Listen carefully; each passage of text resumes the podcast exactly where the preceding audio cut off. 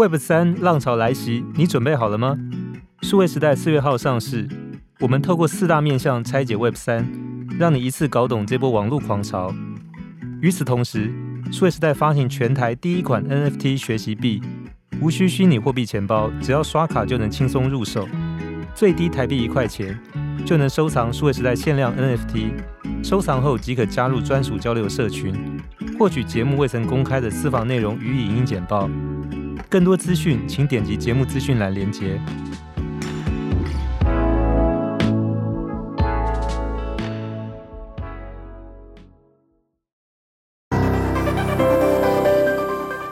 大家好，我是王志仁，欢迎来到数位时代 Podcast。关于整个人工智慧 AI 的发展，其实在过去这十多年当中，非常的这个突飞猛进，有很多新的应用产生哦。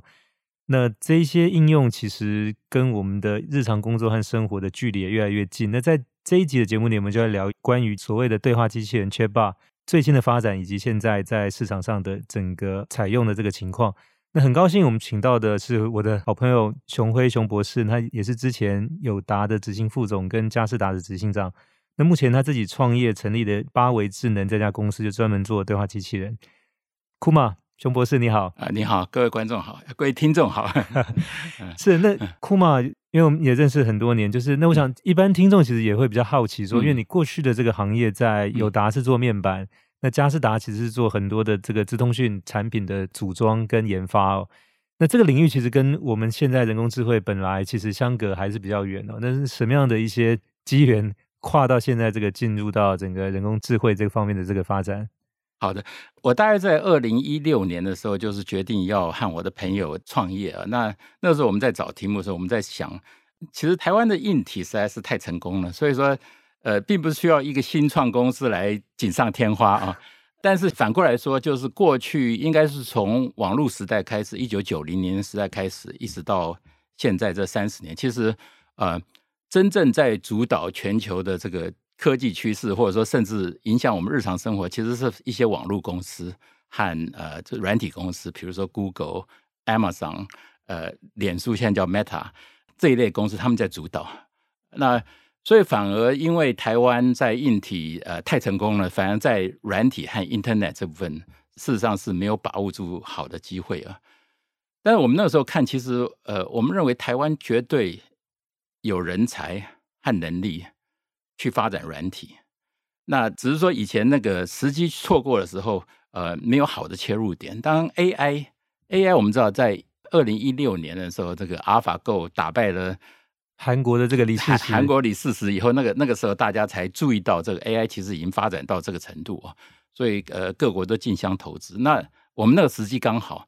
那我们觉得就是说，其实 AI 就是一个好的切入点，让台湾的工程师、软体工程师。呃，甚至产业界能够利用这个机会来切入这个产业，那起跑点没有说落后太多，那可以呃朝这个方面发展。所以那时候我们就呃选择了 AI 这个作为创业的这个题目。那在 AI 这个领域里面，其实也有很多不同的分支哦。没错，那包含像是说像比如说电脑视觉啊，比如说像这个自然语言处理啊，那比如像这个就是影像辨识等等，其实它有很多不同的这个分支。那现在就是熊博士 Kuma 这边处理的比较是在自然语音处理的这一块，那特别应用其实就在我们的所谓的 Chatbot，就是对话机器人或一般我们称为所谓的智能客服这个部分哦。那怎么选定是在这个分支上？好，没错，就是说其实 AI 如果你要大分的话，大概有四个主要领域了。就自然语言处理，它是处理语言和文字，比如说 Chatbot 就是一个最好的例子嘛哈。那另外就是电脑视觉，它是处理影像的，比如说人脸识别，这是最好的例子。那其实还有一个就是大数据的预测分析，比如说，呃，你去预测股市的趋势等等，这是一个处理数字的。那还有一个就是机器人，机器人就比如呃不一定是长相是机器人，而是呃比如说自驾车就是一个很好的，或者一般人家有扫地机器人这种。没错没错，其实就是、嗯、呃它是软硬整合的了哈。那我们那时候选择自然语言处理或者说 Chatbot，其实那时候考虑到就是是哪一个领域啊？它的需求其实是最高的，但是呃，我们可以在这个领域头，我们又有能够发挥的余地，能够呃创造一个竞争的门槛啊。呃，那时候我们选择自然语言，其实有这两个考量。一个考量就是说，呃，我们看无论是在网络上的资讯的流，或者说企业里头使用的呃资讯，其实它是以语言和文字为主的。应该说九成到九成五都是语言和文字，而不是图像。相对来说，图像是反而是一个资料比较不容易取得的啊。所以这是第一个，就是呃，我们认为未来在语言和文字处理是 AI 最重要的一个领域了哈。那第二个就是说，呃，我们说就从技术的层面来看，那个。语言文字处理，它并没有一个标准的模式，尤其它是跟文化、地域这些都有关系，而且从演算法来说，它也没也没有标准化。那相对来说是比影像的处理，它是比较复杂，技术上它比较复杂，因为影像处理基本上就是它把所有的影像都可以把它数位化，变成红、蓝、绿呃这三个颜色的数字。那相对来说是比较通用化，就即使是在任何一个国际上任何一个领域。它其实是模型是一样的，但是语言它这个是地域化程度是高的哈，所以说呃，我们那时候看到，即使是在 AI 的新创公司里头，大概有十家的新创公司，只有一家不到两家是自然语言处理的。那我觉得我们那是我们的机会，就是说我们在有这么大的需要，但是相对来说竞争者比较少的情况下，我们那时候选了自然语言处理。那至于说为什么自然语言处理有这么多，我们会从为什么从缺霸开始啊？其实是应用。其实我、呃、我记得那时候呃，我们成立是在二零一七年嘛，哈，那时候我们可以参考二零一八年数位时代一月号，它有列出来三个，就是说呃杀手级的应用。第一个就是 AI 智能客服啊，第二个是呃自驾车，第三个是 AI 医疗。那所以我们我们那个时候选择这个 AI 智能客服，其实就是 Chatbot 啊。其实是呃，在那个背景下，也就是说，杀手级应用已经存在了。即使，在那个五年以前，我们成立的时候已经存在了。那我们朝那个方向，应该说是好的切入点。是，都想我我们在进一步谈这个对话机器人 Chatbot 之前，就是我帮听众也大概回忆一下，就传统的这个所谓的企业的客服，大概会有一个就是电话中心 call center，那会有可能是几个或者几十个，或者大的话，也许上百个。在那接电话，那有些接 inbound call，就是说，那客人打电话进来询问一些问题，然后你回答他。那有些打 outbound call，比如说像电信用卡中中心，可能要去让人家来办信用卡，或者说杂志的这个客服是要让呃读者来续订杂志或者新订杂志。呃，不管 inbound call、outbound call，就是他有个 call center 在那接电话处理。那后来当然一方面是说人工越来越贵，然后再加上就是说可能很多的问题是比较百分之八九十雷同的，所以。等到网站这个就是普及之后，很多把它整理成所谓 FAQ，就常问的问题就在列在网站上。那可能客人可以自己去去查询这个。那当然有可能有百分之五、百分之十的问题不在这上面。另外你再打电话来，还是有客服去回答。那现在到了这个对话机器人，就变成说，它其实呃除了客户用户自己上网查询 FAQ 之外，它其实是可以自己在提问题。然后呢，就是说这个其实很多在 FAQ 以外的，或者本来在里面的。那经过去分析这个提问，那当然这个更多是用文字去输入的哦。那去了解这个意思之后，帮他找到相关的这个答案去回答他，这个是我们现在所理解的对话机器人可能一个最阳春、最基本的功能，是不是？是的，是的，就是说，呃，我大概说明一下，就是其实对话机器人就是说，呃，我们使用者在跟这个机器人对话的时候，它有两种方式，一种是用语音的去输入啊，那一种就是文字的输入，比如说现在有些机器人你可以用 Line。呃，或者说是脸书的 Messenger，你可以去输入，去跟那个对话机器人去应对啊。那如果说是语音机器人，它还需要有一个程序，就是把语音转成文字，然后再对文字再进行了解，然后去帮他找到答案，呃，然后再产生文字的答案，然后再把文字再转成语音啊。那有些就是直接用文字回答就可以，有些还要转成语音。那这是一个整个流程呢。但其实现在呃，真正的呃好的呃。有用的对话机器人，它其实它不只是说回答问题，它不是说一问一答，那呃，它其实还要了解到上下文前后前面的问题是什么，然后他问的是什么样的情境啊？那如果更进一步，它其实它是处理一个流程，也就是说，比如说我我要做一个线上投保的工作，我要买一个保险，我在线上的保险，那其实它是一个流程，那它可以引导这个流程完成一个商业的一个流程，这样子，那这种是呃。更广的应用，对，因为它就不只是接受这个用户的提问，给他一个答案，他可能还可以接受一个指令去执行一个动作。也就是说，我可能比较简单，我可以去问说，那这个比如台积电的股票在今年以来最高点是多少钱？那当然这个他就可以去找台积电的这个股价的这个线图里面回答我这个问题。那当然我可以再跟他讲说，那可能台积电在多少价位的时候帮我买进多少张，或者在什么价位的时候帮我卖出多少张？他记得这个之后，就等到碰到这个情况的时候去要去执行这个东西，那就跟可能不只是一个单纯的对话机器人客服的功能，它其实是有一点就是所谓的虚拟助理的概念出现了。没错，呃，其实虚拟助理就是对话机器人的一个最重要的一个延伸了，也就是未来的趋势，其实是有更多的对话机器人，它不只是回答你的问题，而是它会帮助你完成一个指令，完成一个动作，甚至一个整个流程，不只是说。比如说买卖股票，这是一个动作，但是它可能是处理更复杂的一个呃一个企业上流程啊。对，那我那我记得我们在开始录音之前，其实库玛也举了一个例子，是说其实像比如消防队，那如果说今天是接到这个通报，比如哪个地方有发生火警，那他可能这个就是如果打接的这个是一个对话机器人，可能他除了通知这个消防员要准备出车之外，另外可能附近的像呃救护车。或者是可能一些就是什么样的一些呃相关的这些单位，可能要 stand by 也要被通知哈。那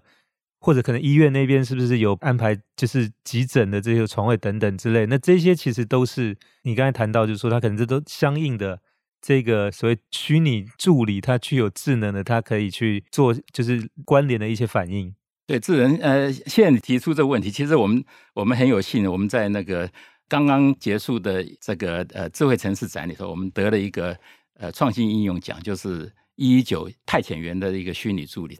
它其实就是非常好的一个例子啊，就是说，因为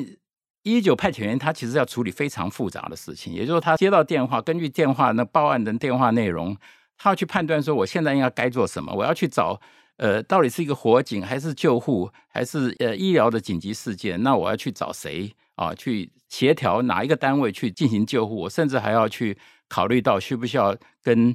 呃水公司、电公司这些联络，所以它有整个流程是一个复杂流程。但是有的时候你一个派遣的这个执行官，他同时要处理那么多事情，其实是困难的事情的。那呃，所以说不是普通的经验不够的是能够处理，但是。呃，我们有这个虚拟助理呢，就可以帮助，即使他经验不太够，他也可以提醒他，就是说你现在该做什么，你现在该是通知哪一家、哪一个单位去前往救援，或者说是你现在应该通知哪一个单位去做协调哈。那他也一直把这个根据报案的电话一直在增加，他根据报案电话的内容，他去判断说现在我这个。我这个紧急状况，比如说火警，现在发生到已经到第几级的火警了？那是不是有人受困火场等等？他可以去做提醒和协助啊。所以他是一个助理的工作。那我也要提醒一下，就是说，其实也有说医生也可以有一个医疗的助理，对不对？但是，呃，这些助理他并不提供诊断啊，或者说他并不提供说呃指令说我要做什么，而是他是提醒，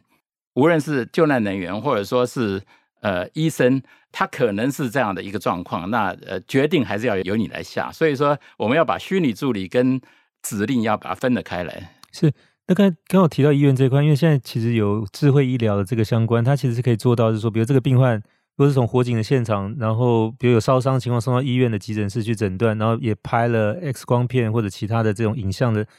那当然就是现场的这个急诊室医生会先做第一手的诊断，然后可能这个所谓影像的系统。有 AI 的功能的，它可能作为辅助。那如果判断说这个病人是烫伤情况很严重，需要马上开刀的，那可能在连线，比如现在几号开刀房是有空的，那现在有哪几位医生目前是可以是可以进来开刀？就是说，可能像这些东西，它是可以先把它整理起来，它不去负责诊断，但是可以帮忙，就是说去做下面处置的一些协助。没错，它它很多是它很多是辅助和提醒的动作了哈。比如说呃常见的。呃，可能的状况，比如说，我们的客服人员，如果他跟客户的对话，呃，里头，尤其是金融产业，其实他每一句的对话其实都是重要的，也就是他不能说错，违反这个呃职业上他应有的这个界限的这些话。那其实，如果在旁边有一个虚拟助理，能够提醒他说，你不能说这个，或者是你必须要提供哪一方面的资讯啊，这个都是一个很好的应用，这样子。对，所以刚才谈到，就是说，不然像消防局这个智慧城市一一九的这个应用，其实它不是科幻小说或对未来想象，其实现在已已经是发生的现实嘛？对对对。那我想说，我们在进一步谈这一块之前，还是回到，因为一开始其实这个智能机器人或对话机器人，它最先的应用是在客服这个领域。那我想，这个其实也会是比较多的，不管是政府机关或者各个行业，可能最先开始采用这个所谓 Chatbot 的一种应用哦。那在这个部分来看的话，就是说有没有哪些产业或者领域可能是最先会是去采用这些对话机器人在它客服的这个职能上面的？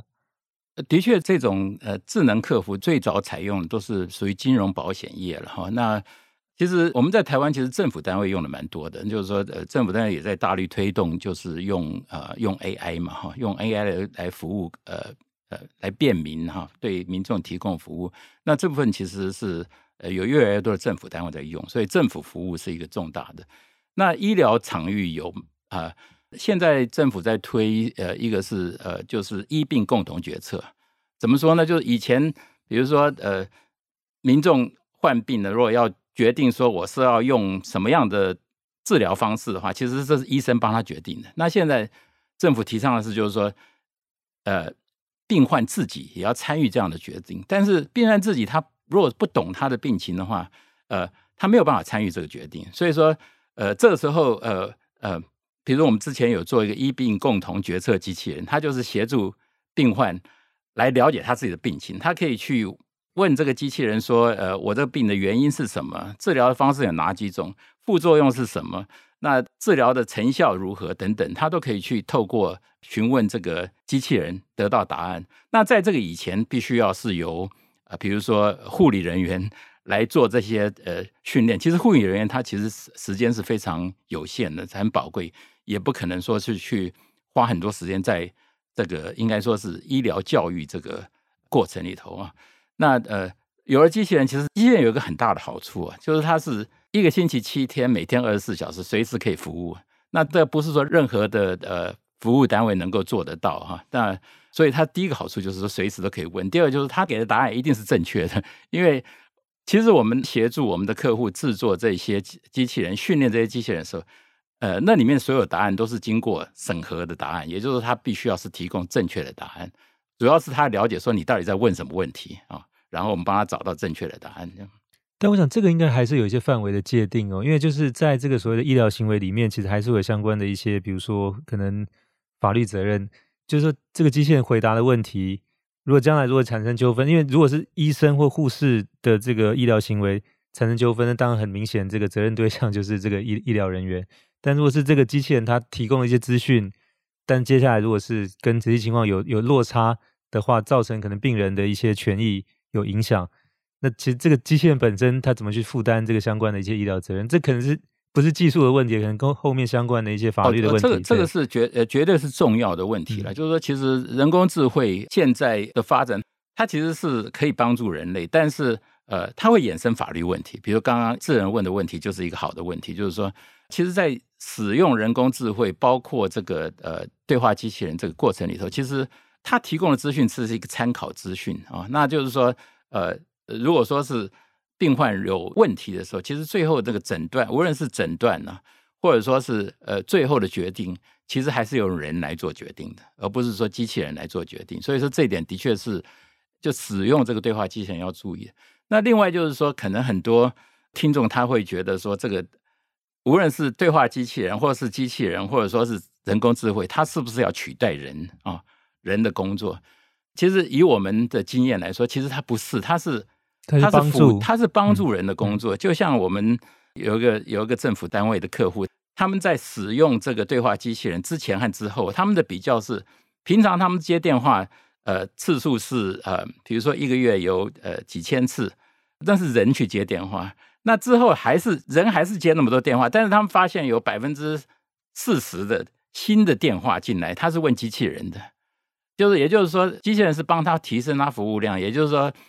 二十四小时在服务这些民众问的问题啊，那呃，其实大部分的问题他已经获得解决了。呃，事实上，我们统计大概都是会有九成以上有效的能够解决这个使用者的问题。哈，是。那我想就是说回来，当然就是这个对话机器人是一个初步的一个应用。那往下发展，就回到刚才其实库玛也介绍说，会有一个虚拟助理。或者 virtual assistant 这样的概念哦。嗯，那这个虚拟助理它可以用在比如说像医疗的辅助系统，比如说像自驾车的系统。那实际上现在其实大概 level three 甚至 level four 的技术已经算是比较成熟了。但是其实很多的车厂还没有办法推出的原因是说，因为如果真的这个自驾系统在路上发生车祸，这个责任归属属于驾驶、属于汽车还是提供自驾系统的，这个现在还没有界定哦，或者保险公司。那我想，那当然还有一段路要走。但这个技术其实是一直在演进哦。所以回到就是提到这个呃，从对话机器人到虚拟助理。那它其实将来的应用就不只是针对客人可能来查询或者询问业务，其实公司内部，比如今天我是老板或者我是行销部门的主管，我想了解我部门，比如说这个星期或这个月的业绩的报表。那当以前就直接找负责同事，可能就交代他准备好，也许明天开会的时候就是报告。但现在其实这个主管也可以透过就是可能就对这个系统提出这个，然后这个系统来帮他完成，就一个报表自动产生出来。其实这个也回过头来也是一个对话机器人应用，所以。相对来讲，它不只是在客服部门对外，它其实企业内部的部门的流程的运作，就它其实也能够把这个功能延伸到这个部分来。这是的确是一个好的问题。这这这是个理论理想，还是说已经在发生？这不是这已经在发生。那个呃，我刚刚讲那个举人的例子啊，就是一一九的虚拟助理啊，其实它有个功能就是去产生这个呃事件报告啊，产生事件报告在以前是人工做的啊，就所谓人工做，它就必须要是在。任何紧急事件它结束以后啊，它必须要产生一个报告。那个报告怎么来？它是根据去会诊所有这些打进来的紧急报案电话，呃，还有就是救难人员或者说派遣人员他们处理的过程里头所有的对话记录，根据这么多的对话记录去产生一份报告。那这个其实非常花耗时间的，就是说我们消防人员其实救难人员其实已经很辛苦了，他还要花时间来做这些，其实是。非常耗费人力的，而且是重重复千篇一律的工作。对对，对，那那现在是呃，比如说这样的一个助理，其实他已经参与所有的这过程里头，他已经去分析所有的这些报案的电话记录等等的啊，所以他其实我们就说一键，这个使用者他只要按一个键呢，那个报告就出来了啊，就是这已经发生了，这个已经是可以做得到的。那就所以说这个是呃所谓的。智能摘要，它可以从很多文件里头去把摘要截取出来，重要的资讯截取出来，变成一个报告。这个就是另外一个可以节省人力的事件应用。是因为回过头来，这个也跟这个 AI 现在的原理，就是说它实际上虽然叫人工智能，但是在本质上是很不智能，因为它大概都只能训练去做好一件事情哦。是的。嗯、那我们一般现在所谓的所谓 General AI 或者 Artificial General Intelligence (AGI) 这个概念现在还不存在，它还是只是一个理想哦。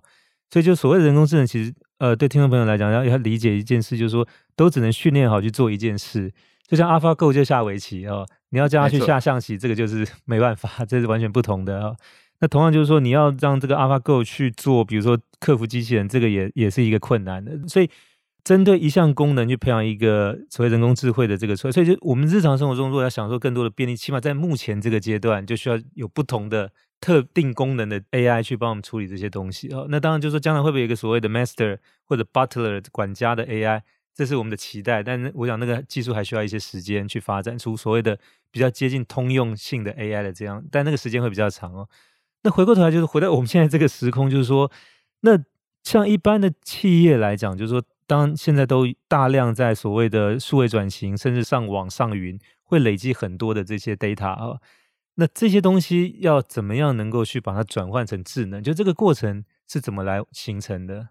好，我们就我们八维智能这个经验来说啊，就是其实我们也是觉得这个就是一步一步来了哈。比如说呃，很多企业它开始使用机器人，它是从智能客服开始，那智能客服它可能不只是。售后服务啊，其实它可以是售前、售中、售后都可以服务。那这个是可以为企业产生这个等于说是营业额的一个工作。但是其实，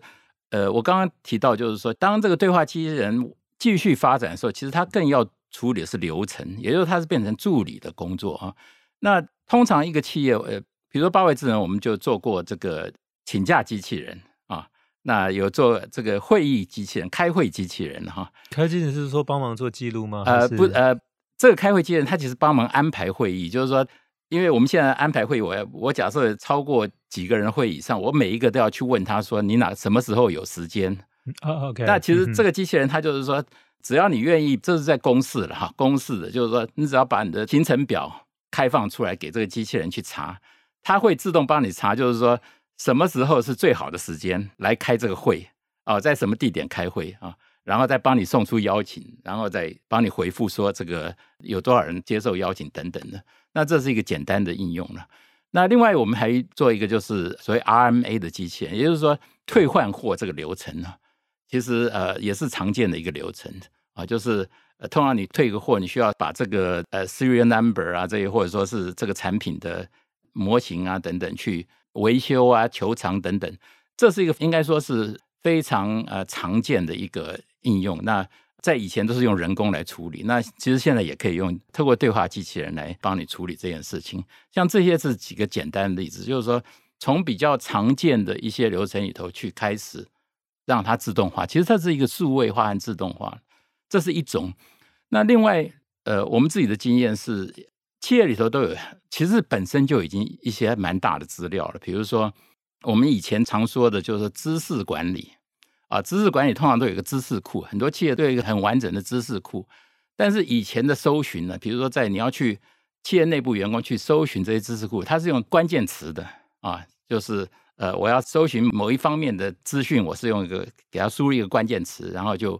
跑出来许许多多的文件。但是当你的文件越多的时候，关键词就是已经不敷使用了，因为关键词是可能在。成千上百个文件里头都有同样的关键词，那全部都搜寻出来是无效的搜寻呢？那以现在来说，我们其实可以用自然语言去搜寻，就是直接讲一句话，我到底是搜寻哪一方面的文件，那他会去帮你搜寻，从许许多的文件里头去把这些呃，所以它不但只是搜寻这个文件的题目标题，它也会搜寻文件的内容，去把相关的文件找出来，所以这会有更精准的搜寻。这个是呃另外一个例子。那我最后一个问题想请教，是说，那当这件事情现在离我们越来越近，那甚至有一些简单的功能，其实已经在落实，甚至在推广，但它的整个商业营运模式会是什么？现在就变成说，我想很多企业都有这样的需求，从简单的客服到刚才提到内部的作业流程，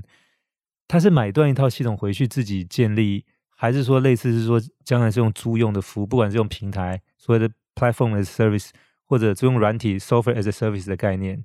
好。其实刚刚智仁提出的问题是，目前在企业界导入这个 AI，或者是导入呃虚拟助理，或者导入对话机器人，常常碰到的困难哦。那因为以我们目前在看市场上，我们常见的就是通用的机器人，比如说 Siri 或者说 Google Assist 这种是通用机器人，就是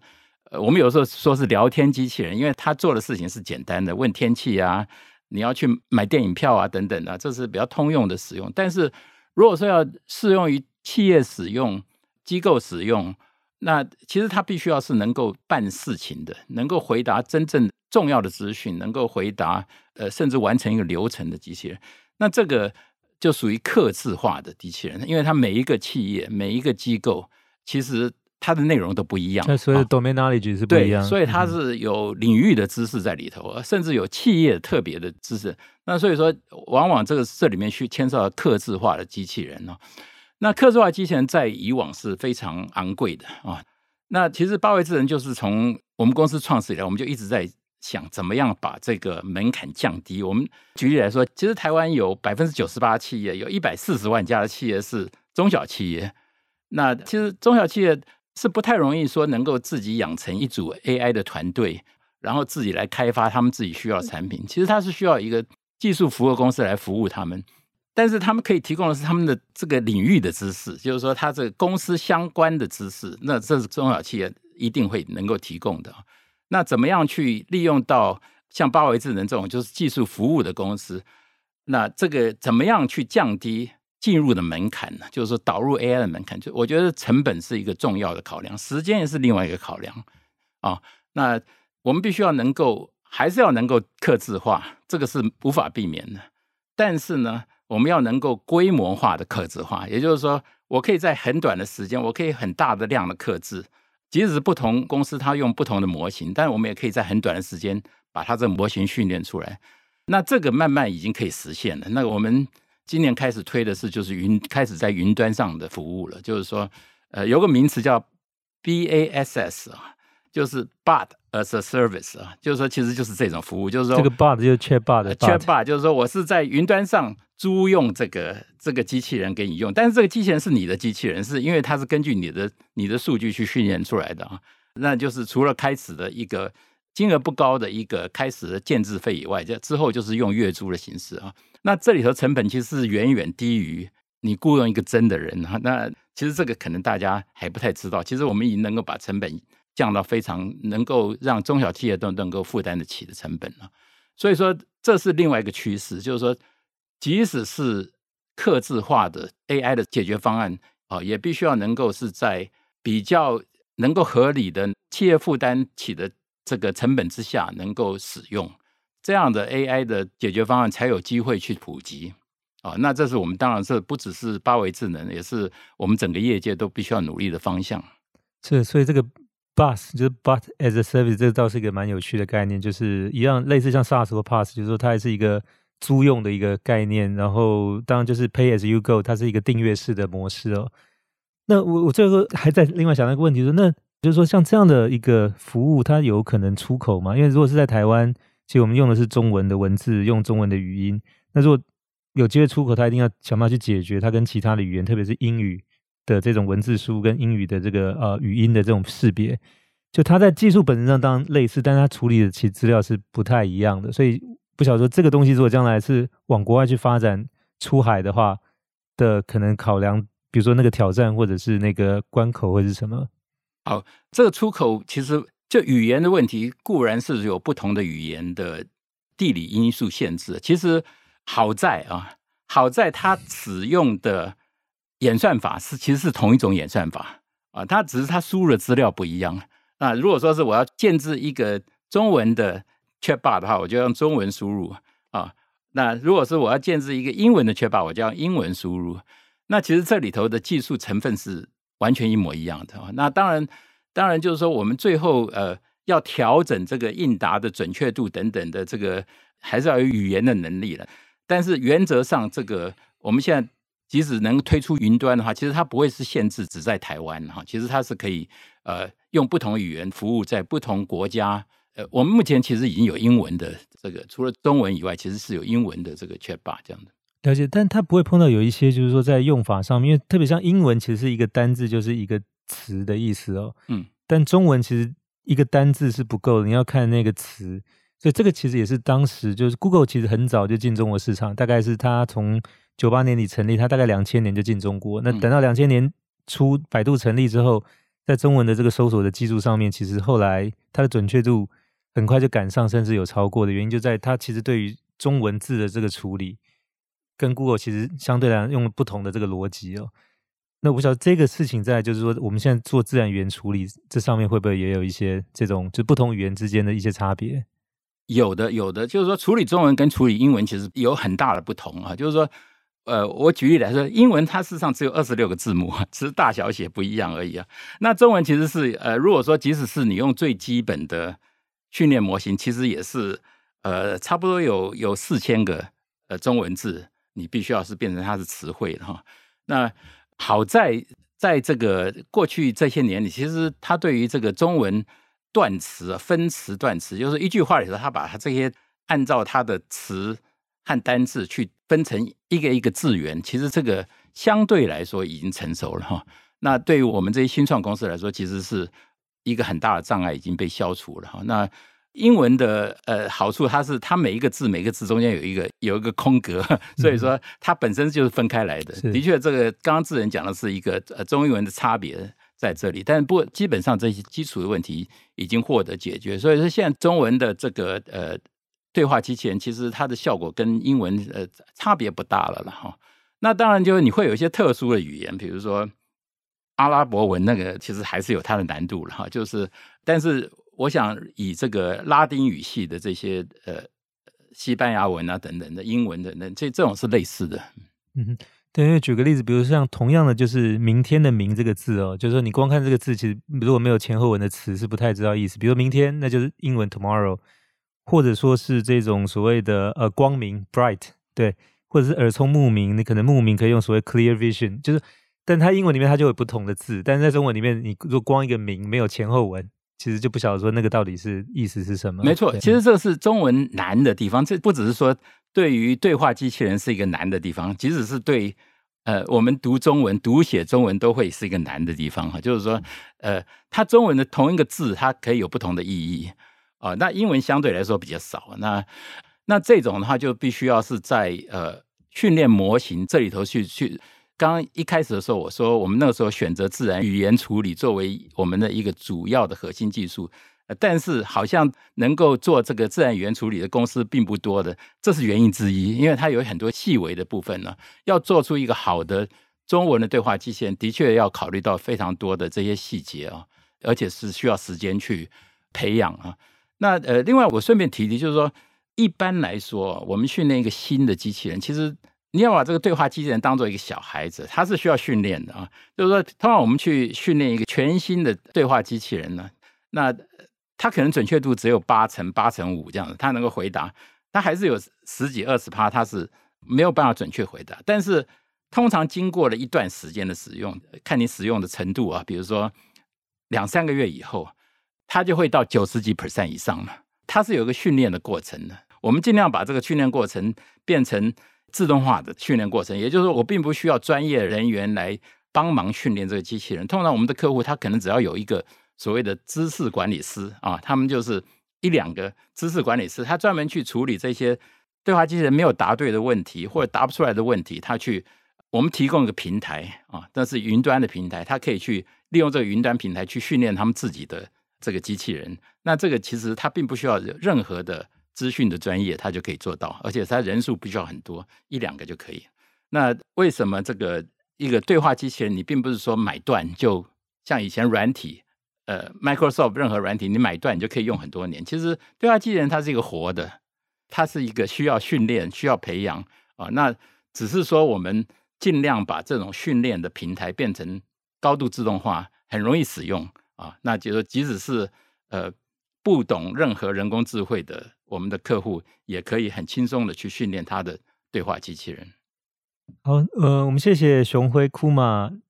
友达前执行副总跟佳世达执行长，呃，目前是八维智能的创办人及董事长，今天到我们 Podcast 节目来分享，就是关于对话机器人的最新发展。那其实这里面有很多的人工智慧的一些技术含量在里头。那同时是说，接下来目标是往呃虚拟助理的这个方向发展。我想，其实它是给很多的个别的用户跟企业会带来很多的这些方便哦。我想唯一可以确定的是，不管技术再怎么发展，应该不会很快可以有这个智能机器人到节目来接受 Podcast 访谈。我想这个还是需要有这个实际的技术人员到现场来。今天非常谢谢库玛，谢谢智仁，谢谢各位听众。OK，谢谢各位听众的收听，希望大家会喜欢这集的内容。欢迎给我们点赞、转发，也请给我们持续关注和留言。我们下期再会。